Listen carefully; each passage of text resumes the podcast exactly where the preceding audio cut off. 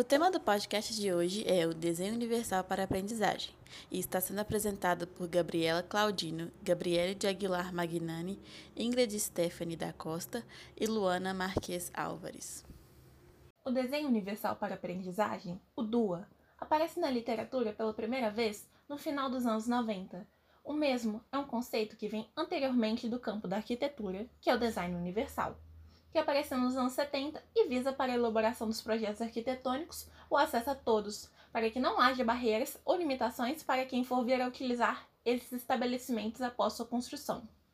O DUA, então, primeiramente discutido nos Estados Unidos, sendo desenvolvido principalmente pelo Dr. David Rose e pela doutora Annie Meyer, que são cofundadores do Center for Applied Special Technology, o CAST. O DUA também é amplamente discutido pelos integrantes do CAST até a atualidade, e o mesmo possui um site que pode ser acessado caso queiram se informar sobre as discussões que estão sendo feitas por eles. Essa discussão ganhou bastante relevância também e passou a receber grande apoio do Departamento de Educação dos Estados Unidos para sua pesquisa. A partir do trabalho desenvolvido por esses pesquisadores, e transformaram o design universal para o conceito trabalhado na área da aprendizagem. O DUA passou a ser então utilizado para pensar em diferentes estratégias que promovam a acessibilidade no campo da educação e sejam também capazes de atender às diferentes necessidades dos alunos para que se possam, através do mesmo, fornecer um ensino de qualidade e sem barreira a todos. Sendo assim, o DUA, como é apontado por Borges e Schmidt, em 2021, visa promover o acesso do aluno ao currículo, sendo então feitas diferentes adaptações e flexibilizações conforme seja necessário para que todos tenham acesso à aprendizagem contida nesse currículo. Portanto, o mesmo favorece a todos os estudantes, não apenas os estudantes com deficiência. E para o bom desenvolvimento em sala de aula, o professor pode se guiar a partir dos princípios orientadores do DUA, que se encontram disponíveis de forma online traduzidos em uma tabela. Esses princípios estão ligados às redes afetivas, às redes de reconhecimento e às redes estratégicas. As redes afetivas estão ligadas a princípios voltados para o engajamento e motivação dos alunos, devendo então ser proporcionados diferentes estratégias para a percepção das informações. Se atentar à linguagem, às expressões matemáticas e aos símbolos para maior clareza e compreensão, e também devem desenvolver diferentes estratégias para a compreensão. Já as redes de reconhecimento, que estão ligadas aos conteúdos e às informações vistas em salas de aula, podem ser feitas de diversas maneiras, devendo então ser proporcionadas diferentes estratégias para a motricidade e a organização dos alunos, fornecendo diferentes formas de expressão e comunicação para os diferentes estudantes e auxiliar os estudantes a desenvolverem um mínimo de diferentes estratégias para o aprendizado.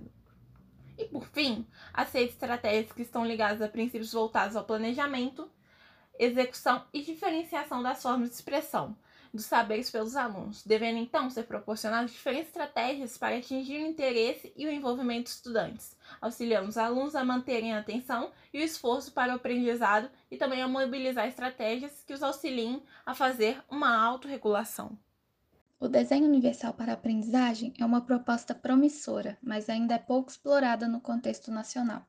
A proposta de ensino baseada no DUA visa um planejamento de ensino e acesso ao conhecimento por todos os estudantes.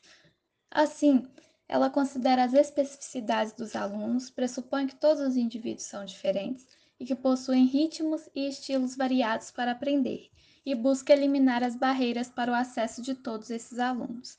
Como falado por Pletsi, Souza e Orlens em 2017, a proposta é oferecer um currículo único, um conhecimento poderoso que seja para todos, mas com flexibilidade nos objetivos, nas metodologias e na avaliação, para atender às especificidades e demandas individuais dos alunos, sejam elas culturais ou em decorrência de uma deficiência que pode impactar o desenvolvimento.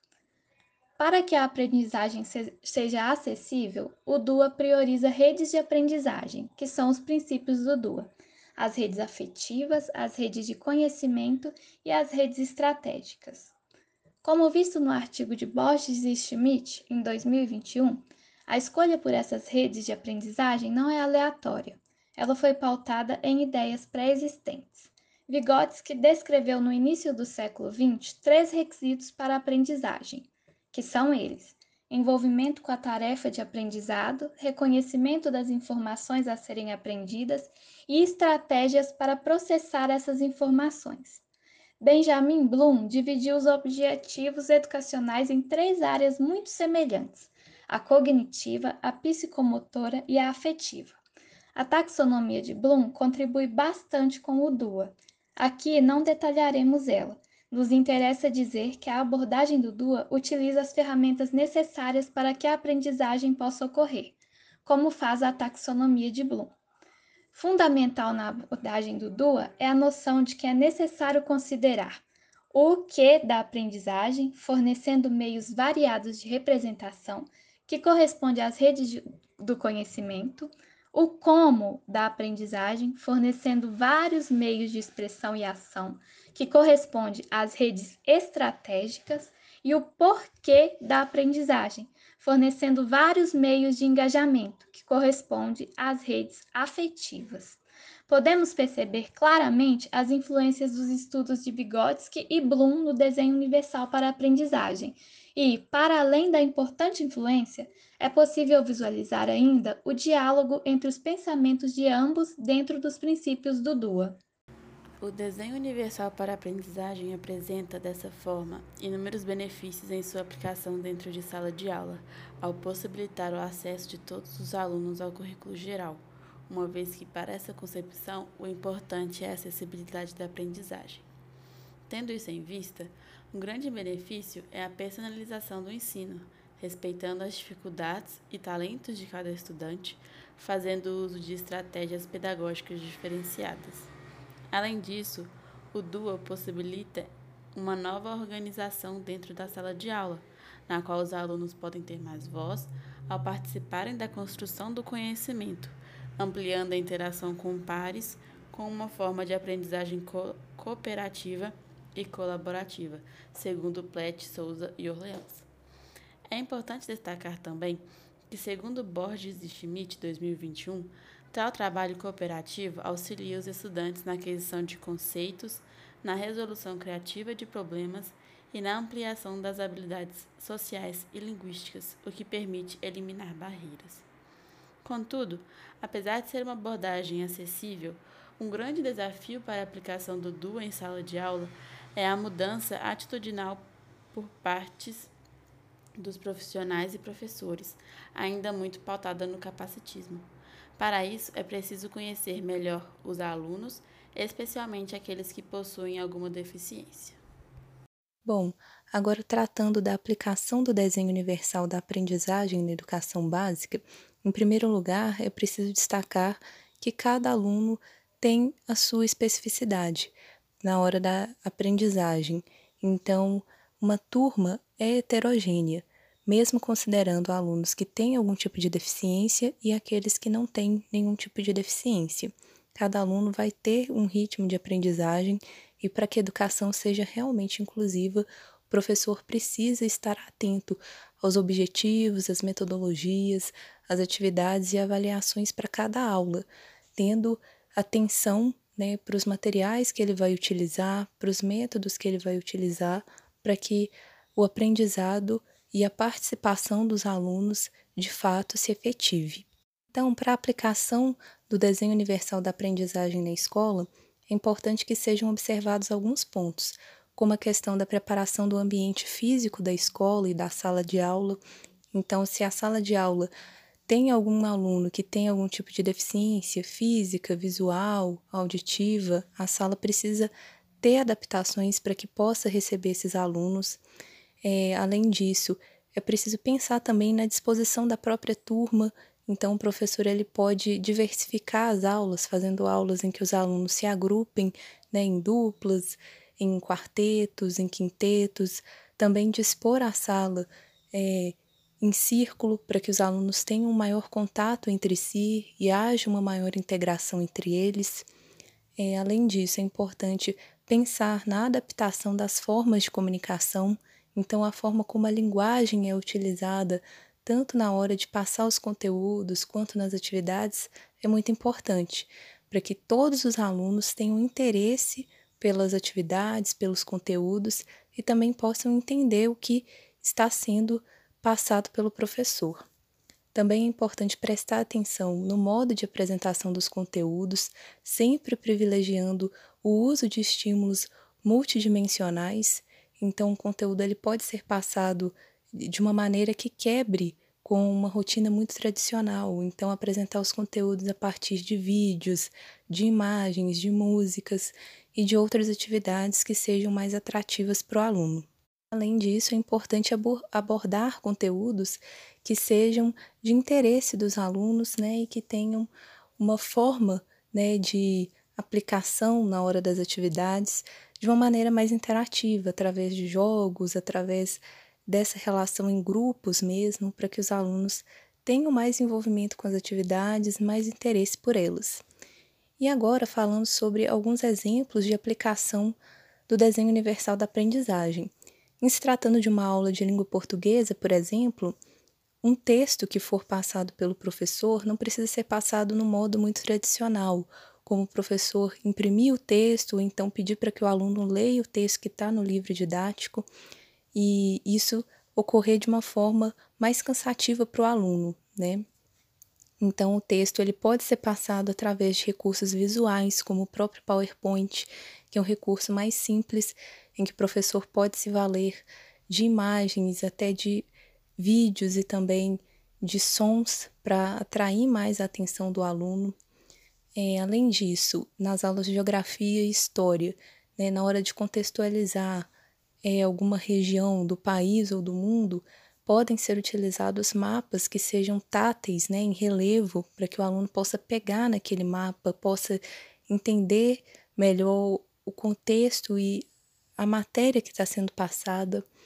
É, o mesmo pode acontecer nas aulas de ciências, usando maquetes de células, formatos de animais e de plantas para auxiliar no entendimento dos conteúdos e também na interação dos próprios alunos com aquele conhecimento e entre os alunos. Para as aulas de matemática também podem ser usados jogos como o xadrez, nas aulas de geometria pode usar o tangram para que eles possam montar, pegar, né, ter uma interação maior. Enfim, são múltiplas as atividades e os recursos que podem ser usados para uma aula que seja mais atrativa para o aluno e que inclua as diferentes formas de aprendizagem. O importante é que as aulas sejam sempre o mais atrativas possíveis, usando os recursos multidimensionais para que todas as formas de aprendizagem sejam contempladas na sala de aula. Para comprovar a importância da aplicação do desenho universal da aprendizagem nas escolas e demonstrar que educação inclusiva é possível e que é benéfica, eu trago agora para vocês um relato de experiência da aplicação do desenho universal da aprendizagem na escola. É um relato da Paula Santos Miranda, que é formadora de coordenadores pedagógicos da Regional Freguesia, em Brasilândia, São Paulo, e ela deu esse depoimento para o Instituto Claro, Inclusive, no site do Instituto Claro, você pode é, analisar todo esse depoimento que ela deu. Tem um vídeo em que ela conta as experiências dela e o que ela entende pelo desenho universal da aprendizagem. Mas o relato que ela deu é muito positivo em relação a um aluno que ela recebeu em dado momento na escola. Era um aluno chamado Pietro, um aluno autista não verbal que tinha um quadro é, mais agressivo e esse aluno ele foi transferido de uma escola particular e ele não era mais aceito naquela escola porque ele tinha esse comportamento alterado. E ao receber esse aluno, ela utilizou desses recursos é, do desenho universal da aprendizagem para tentar fazer com que a adaptação dele, a inclusão dele na escola fosse possível. Então, para a inclusão do Pietro, a Paula utilizou recursos como a integração mesmo dele à turma. Então, essa questão de fazer com que ele se comunicasse com outros alunos era muito importante. Então, ela promoveu atividades em que ele é, ficasse em dupla com o aluno que auxiliasse ele, e posteriormente ele também é, foi colocado em grupos maiores, com quatro pessoas. Além disso, a turma foi organizada em círculo para que todo mundo pudesse se comunicar. Bom, mas além de privilegiar essa comunicação do Pietro com os outros alunos, a Paula também percebeu que ele precisava de um tempo sozinho, um pouco mais afastado, para ele se organizar, para ele é, controlar um pouco a ansiedade que ele tinha em relação às atividades, em relação a essa troca com os outros alunos. E respeitar o tempo do aluno também é muito importante. E foi o que ela fez. Ela dava esses espaços para ele e ela acabou percebendo que, mesmo nesses momentos em que ele ficava mais restrito, ele conseguia acompanhar os conteúdos e realizar todas as atividades, assim como os demais alunos.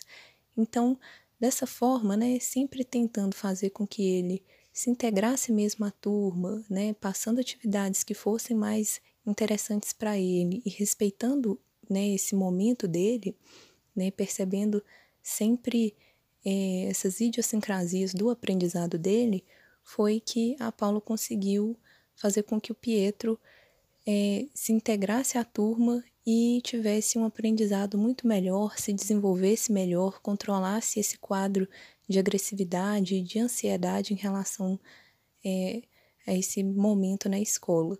Então, dessa forma a gente reforça né, o quanto que é importante o desenho universal da aprendizagem, é, e o quanto é importante a gente buscar sempre uma educação que seja realmente inclusiva e que seja feita para todos os alunos, de modo que os alunos não tenham que se adaptar ao que é passado na escola, mas sim que os conteúdos, as atividades, né, a escola se adapte aos seus alunos.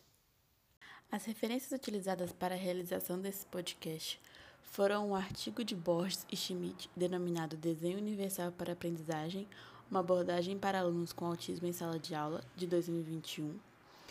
O artigo de Platt, Souza e Orleans, denominado A Diferenciação Curricular e o Desenho Universal na Aprendizagem como Princípios para a Inclusão Escolar, de 2017, e o relato de experiência presente no site do Instituto Claro, denominado Usos do Desenho Universal para a Aprendizagem na Inclu Inclusão Escolar.